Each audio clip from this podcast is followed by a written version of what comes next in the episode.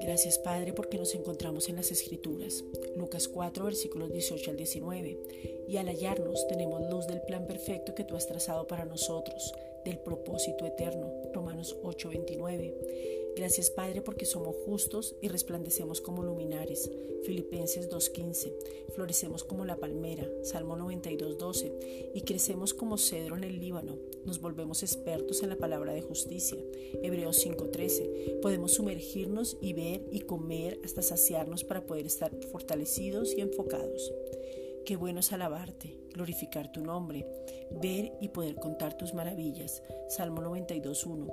Podemos anunciar tu fidelidad.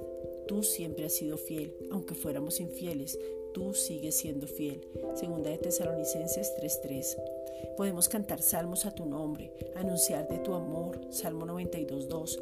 Estamos asidos de la palabra de vida, no hemos corrido en vano, no hemos trabajado en vano, Filipenses 2.16. Nos hemos gozado y regocijado con todos, Filipenses 2.17.